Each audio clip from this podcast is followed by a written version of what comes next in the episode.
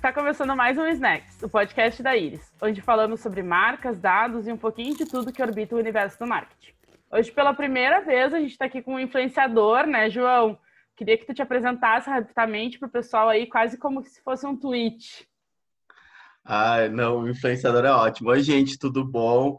Sou João Finamor, sou professor de marketing digital, trabalho com transformação digital e estou aqui desde que fazer digital era e-mail e ter site. Maravilhosa descrição. João, semana passada tu fez um post bem legal comentando da tríade do e-commerce e eu acho que é muito importante a gente falar sobre isso, até porque os, os clientes da Iris são, um, em grande parte, e-commerces e eu achei muito interessante o, o conteúdo que falava que a sustentabilidade do negócio está no equilíbrio de investir entre campanhas de anúncio, conteúdo e leads. Mas às vezes é difícil a gente equilibrar esses investimentos, até porque é um caminho mais longo até balancear o resultado positivo nos três ao mesmo tempo. Como que tu repensa esses direcionamentos, né? O digital ele é mais branding, ele é mais venda. O que que tu acha sobre isso? Legal. É, uh, essa tríade é, é, o pilar, é a essência de um, um bom e-commerce, né? Para ele ter uma durabilidade, ter uma saúde como negócio é fundamental.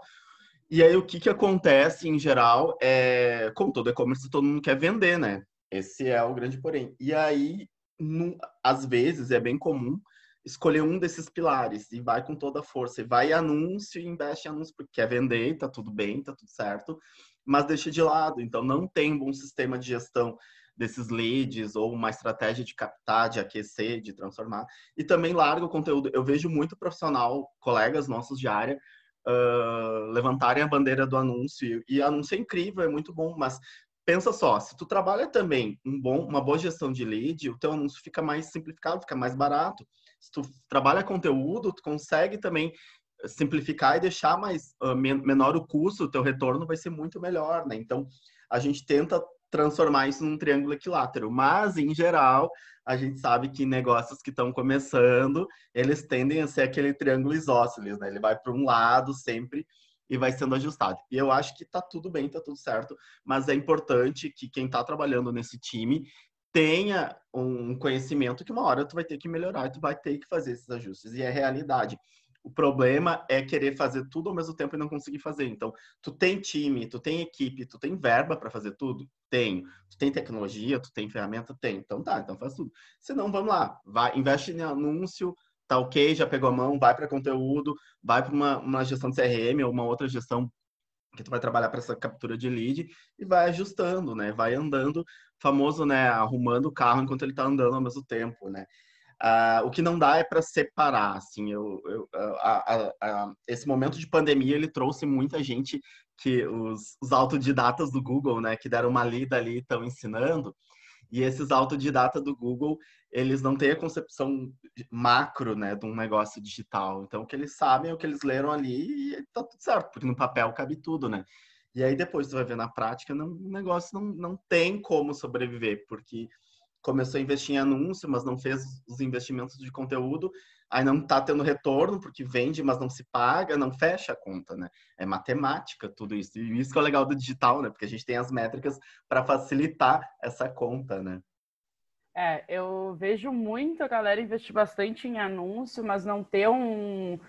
Né, trazer esse cliente, mas não saber como reter eles. Eu acho que isso é o principal. E para isso a gente precisa de anúncio, a gente precisa de uma comunicação certeira é, não é só fazer anúncio e achar que, tipo, ah, não, agora eu já botei o cliente para dentro, ele vai consumir. Não, né? Tu precisa alimentar esse cliente, tu precisa alimentar a compra dele, porque senão ele simplesmente não vai voltar a consumir o teu produto. E eu acho Exato. que falta essa, esse aprendizado para a galera, assim, de entender assim, gente, tu já pagou por esse cliente, é muito mais barato tu reter esse cliente do que tu simplesmente ir né, fazendo aquisição de novos, assim. Falta esse entendimento. É, exato. É, muito também por modelo mental, né? Ah, esse comportamento vem do marketing offline, antigo, antes do digital, que não, não tinha uma boa realmente gestão pós-venda e tu fidelizar o cliente. Eram poucas estratégias e poucas empresas que trabalhavam com isso. Se for ver, assim, no final dos anos 2000, ali, dois, até 2007, 2010. E aí é um modelo que dava certo, as pessoas continuaram, né? É, e agora foi acelerado esse processo e estão meio perdidos aí, né? Total. Tu falou sobre ali a questão das métricas, né? Da gente se basear pelas métricas. E hoje a gente fala muito numa lógica data-driven. A Iris, principalmente, fala muito da questão do data-driven, né? De a gente orientar as nossas ações totalmente com base em dados para a gente ser mais assertivo, né? Com esse mapeamento e ações que, que... Como é que a gente começaria isso? Como é que tu indica para um e-commerce começar a ter esse direcionamento data-driven, assim? até para os conteúdos, né? Eu acho que isso é uma coisa importante a gente falar, né, João? Da importância de tu ter, ter uma, um olhar crítico e data-driven mesmo para os conteúdos que tu gera, não só para os anúncios, não só para o tráfego que tu, que tu gera, mas também para o conteúdo que tu está gerando para o teu público. É, tu sabe que para todos os meus clientes e, e, nas mentorias e consultorias, eu sempre a primeira coisa é definir o seu objetivo, né? porque às vezes tem muita gente que está fazendo, não sabe que, por que que está fazendo, por que que está publicando, por que que está fazendo esse anúncio, e aí eu acho importante tu desenhar muito bem quais são os teus objetivos, criar bons indicadores, né, bons KPIs para tu ter a tua meta ali em relação a esse teu objetivo, e aí com isso tu interpretando e entendendo, né, ah, se meu objetivo é branded, tá, então que métricas que eu vou me basear para fazer essa análise de força da minha marca, né? Então, eu tenho que ir entendendo e tomando uma decisão. Olha, se esse meu objetivo aqui era para gerar compartilhamento, que as pessoas compartilhassem e não compartilharam, tem algo errado. Ah, é muito normal da gente, e aí eu me coloco nisso, a gente não sabe lidar muito bem com não, né? Com resultado negativo. E aí a gente simplesmente ignora. Então, é, principalmente em redes sociais, eu bato muito nessa tecla. Não ter comentários na tua publicação é uma resposta, porque se uma rede social é para ser relacionamento, se ninguém comentou, vamos olhar aqui o que, que aconteceu, né? Então, a gente tem que lidar, aprender a interpretar o não e tirar uma conclusão daí para ver o que melhorar. Normalmente, uh, meus clientes falam, falam, muito assim: não, mas eu, eu publico, publico e não ninguém comenta. Tá, então, repensa o teu conteúdo. Também tinha uma cliente que fazia muito anúncio. E elas, ah, mas eu, eu, eu tô fazendo, tô investindo super alto em anúncio e não tô vendendo o esperado. Só que assim, o site era uma confusão. Ela não tinha uma, uma, uma experiência boa lá no site. Então, ela estava gerando tráfego e nem, nem era um, tráfego, um público correto. Enfim, tinha vários problemas desse, desse caso. Mas é porque é isso, são várias peças, né? A gente tem tem que ter esse entendimento que não vai funcionar sozinho uma coisa nem outra, né? E aí as métricas levantam hipóteses, né? Porque tu olha um analytics de um site ali e tu já vê assim, opa, tá, mas tu tá trazendo 30 mil pessoas pro teu site, mas elas estão ficando 30 segundos. Ou seja, elas estão entrando e saindo, né? E aí, por quê? Aí eu gosto muito dos dados justamente porque eles geram hipóteses, né, para a solução dos nossos problemas. É, eu acho que essa é a principal dor, assim, das marcas e das pessoas, eu acho, hoje em dia. Tu falou muito ali da questão, tipo, né, da galera que tá lendo no, no Google e tirando suas próprias conclusões e dizendo que sabe fazer marketing, né, e marketing digital, principalmente o marketing digital, ele caiu numa, numa rede, digamos assim, num momento que todo mundo Seria fala... marketing digital um novo coach? Né? Pode ser. polêmica. Começamos já a polêmica aqui, mas eu acho que é, é isso, né? A gente falou muito uma vez que a gente foi para um evento lá em São Paulo, a gente falou dos gurus, né? Uhum, como surge, né? Como, como, do que se alimentam? Eu fico pensando de anúncio. É. e aí depois três, quatro meses depois a, a, tudo para de dar resultado porque a gente sabe que tudo satura, né? E aí as pessoas ficam perdidas assim. É nessa hora que elas pensam, não, mas então eu vou aumentar a minha retenção. E não é tão simples a gente aumentar a retenção, né? Não é um trabalho que começa de um dia para o outro, tu já vai ter a tua taxa de retenção muito maior que a de aquisição.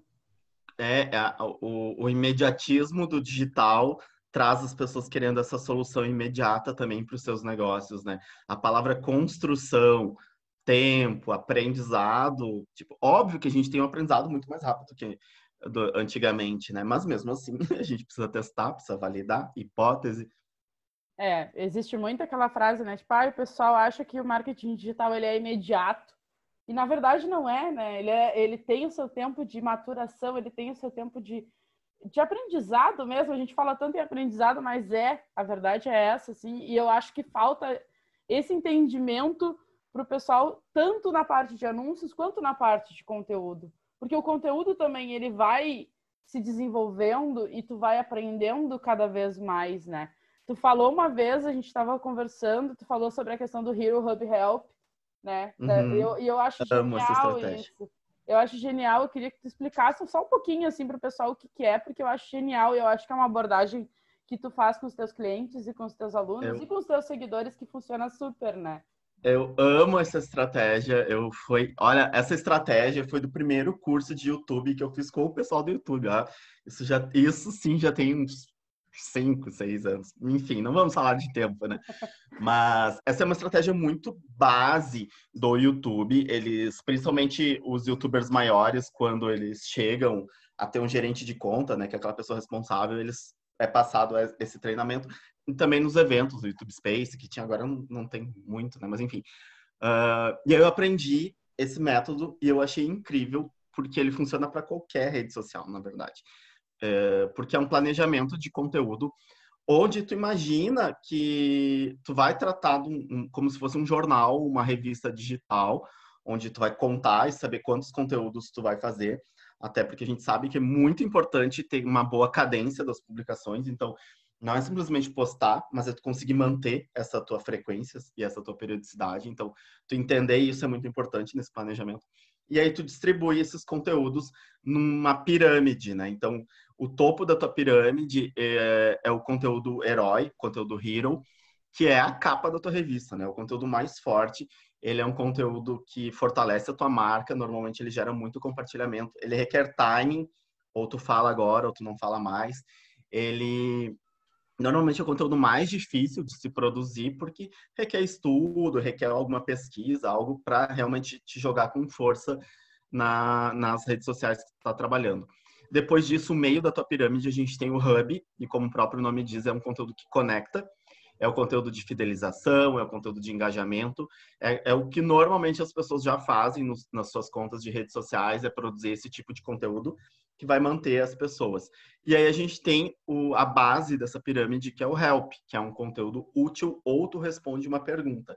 E isso faz com que, por exemplo, no Instagram, o algoritmo trabalhe melhor, porque um conteúdo help faz com que as pessoas salvem, que elas compartilhem, movimenta um pouco mais a tua conta, né? E aí, se a gente for imaginar em métricas aqui que a gente estava falando, um conteúdo do Hero, normalmente ele tem um alto alcance, porque ele é muito forte, as pessoas se jogam. Já o conteúdo Hub, ele baixa um pouco o teu alcance, mas ele faz parte. É como se fosse uma montanha russa, né? Tu joga para subir de novo. Então, são conteúdos. E aí tu distribui isso ao longo do teu mês na rede social que tu quiser, LinkedIn, Instagram, Facebook, enfim. E aí consegue deixar um conteúdo mais dinâmico e as pessoas se mantêm ali interessadas. Então, é como se fosse exatamente uma revista. Tu vai folhando, tem algo que chama mais atenção, menos atenção. Tem a, tem a hora de vender. Eu, eu bato muito na tecla que primeiro tu tem que te relacionar numa rede social para depois vender, mas tem um momento sim de vender, tá tudo certo em vender, mas organizado e não ser só o panfleteiro digital, né? É, eu acho que esse é o grande problema do digital com as marcas, quando elas estão começando, elas querem muito só vender, né? Eu sinto isso, pelo menos, assim, e vender, né, o digital, o relacionamento não é só tu mostrar o produto e dizer, ai, compre o meu produto, compre batom, compre batom. Não, é tu explicar o porquê que o batom é bom, tu explicar por que o batom tá ali contextualizado naquilo, né?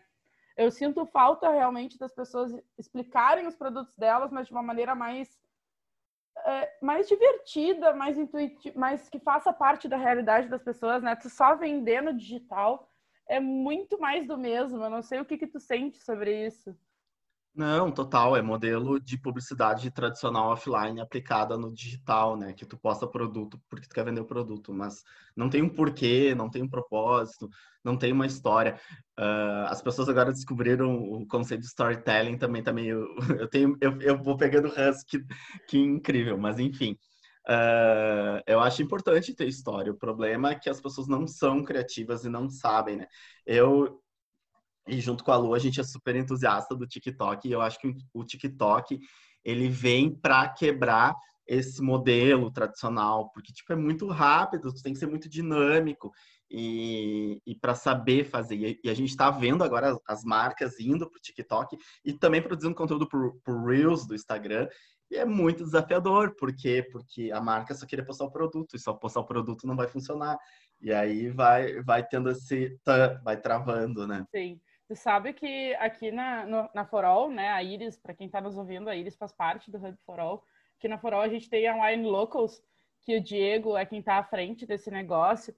E é muito legal, a gente tem um podcast que já foi gravado com o Diego, mas é muito legal porque eles estão no TikTok e eles estão crescendo um monte. Então eles falam de vinho, só que eles fazem vídeos lindos, com uma pegada da música, então tem toda uma interação de tu ver o ambiente, de tu entender do vinho, de tu ver, tipo, todo aquele, né, eles vendem todas as experiências na Serra Gaúcha hoje, né, com relação ao vinho, e tu olha aquilo e tu quer estar tá nessa experiência. Eu acho que é isso, tu trazer o teu conteúdo para a rede social de maneira certa. E cada rede social tem uma maneira, né, João? Não adianta a gente querer levar vídeo para o Facebook, por exemplo. Tem motivos para as pessoas estarem no Facebook, tem marcas que faz muito mais sentido estar no Facebook do que no Instagram por causa do público, mas o pessoal fica querendo fazer tudo ao mesmo tempo e esquece de é. pensar no público deles. Exato. Sabe que eu tô, eu tô fazendo agora na verdade, vou, estou começando uma pós do MIT de transformação digital e eu estava estudando um material, né? E, e, é justamente isso. Se fala muito agora em sistema solar de presença digital, que ele vai expandindo conforme a tua empresa vai crescendo e tu vai tendo equipe, tu vai tendo investimento, mas enfim. E aí, às vezes, tu vê algum, alguns cases que estão tropeçando porque querem ir na moda e não no onde está o teu cliente, né? Então, ah, temos que fazer TikTok porque todos estão indo pro TikTok. Não, é ok, é legal fazer TikTok, mas tu tem equipe, tu tem tempo, tem verba para isso. Talvez seja só força para tua marca e não vai te reverter no que ele quer, que normalmente é cliente, sabe? Então é, é muito importante entender. O Facebook tem um público incrível ainda. Classe, as classes C estão ali dominando, público mais velho, né? Então, 50 a mais, que foram transformados digitalmente, estão passando, estão lá no Facebook, estão consumindo, diferente, óbvio. Então, voltando a falar de métricas, né? As métricas são diferentes, a gente não vai esperar uma super uh, reação deles, às vezes esse público não, não entende muito, mas consome, tá ali. Eu tenho uma cliente que eles estão trabalhando com ah, um público mais velho, e aí eles aplicaram um questionário e eles descobriram que o público consumia muito o conteúdo de uma rádio no Facebook. Nossa. Então, tipo, porque é um público mais velho que já escutava rádio. E aí o que, que eles fazem? Eles assistem o programa na rádio no Facebook, sabe? Então, é isso, é entender quem é o teu público e, e usar a rede social certa, né? É, eu acho que aí tá a importância dos dados, né? A gente está se encaminhando para o finzinho aqui, mas eu acho que a gente sempre bate muito nisso aqui na Iris, sabe? Da importância dos dados e de, de tu utilizar esses dados a favor do teu negócio, a favor de ti, né? Então, eu acho que com a com toda a pandemia, a gente está sofrendo várias transformações, o comportamento das pessoas está mudando, não só na hora de compra, mas na hora de consumir conteúdo. A gente vê aí as lives, né, que estavam num boom, aí tiveram uma baixa. Caiu gigantesco. E aí, e daqui a pouco pode crescer de novo, sabe? Porque é o comportamento das pessoas. Só que é um, é um comportamento que tu precisa metrificar para te ter certeza que aquilo ali é o caminho certo, né? E às vezes as pessoas têm preguiça também de metrificar, porque não é fácil, né, João? A gente tem que ser honesto. É por isso que a gente fala tanto dos gurus, a gente brinca tanto internamente nós dois, né? Porque não existe fórmula, não existe jeito certo, jeito errado. Não é porque um, a empresa X faz de um jeito que para a empresa Y aquilo vai funcionar da mesma maneira. Pode funcionar, pode funcionar, mas também pode ser um desastre. Socorro, né? Sabe que eu, eu, eu tô até preparando um post que eu vou fazer que é sobre é, erros e fracassos, sabe? Tipo, para a gente acertar, a gente tem que errar muito. É, é igual, é como esporte, né? O jogador de futebol lá, para ele Uh, ele treina pênalti sempre, né? Então, por que não? Ah, ele já acertou, mas ele tem que treinar. Então, é isso, sabe? A gente vai errar para acertar e vai aprender. A diferença é que a gente tem que aprender com esse erro, e para isso os dados estão aí para a gente entender e interpretar, né? Então, é, é, tu falou uma coisa que é super realidade, né? A preguiça e o, o medo do, das métricas, né? Tá uma coisa meio que, né, na volta, assim, as pessoas, oh, não, tem que olhar as métricas, mas eu não sei. Óbvio, às vezes algumas ferramentas de analytics assustam um pouco o primeiro momento, mas tudo vai de saber o que, que tu quer. Tipo, tu não precisa olhar todos aqueles dados. Se o teu objetivo é esse, vamos olhar essas métricas como foi. Esquece, abstrai nesse momento as outras métricas, né? Para tu levantar a tua hipótese para a solução do teu problema. Com certeza. Bom, João, muito obrigado, né? Esse foi mais um Snacks, o podcast da Iris. João, sem palavras para ti pelo teu tempo. Não é porque tu é um professor, mas eu acho que realmente foi uma aula, né? Eu gosto é... bastante dessa lógica que tu traz do Hero Hub Help. Eu acho que isso acrescenta demais para as pessoas. Eu, sabe que eu gosto muito de ti como profissional e como pessoa e fico ah, muito feliz de participar com a gente aqui do podcast da Iris. Obrigado pelo convite, valeu e conta comigo, precisando, estamos aí. Gente, lembrando que esses highlights desse papo vão estar lá no nosso Instagram, arroba somosiris, e também tem mais um monte de conteúdo por lá. Muito obrigada e até a próxima.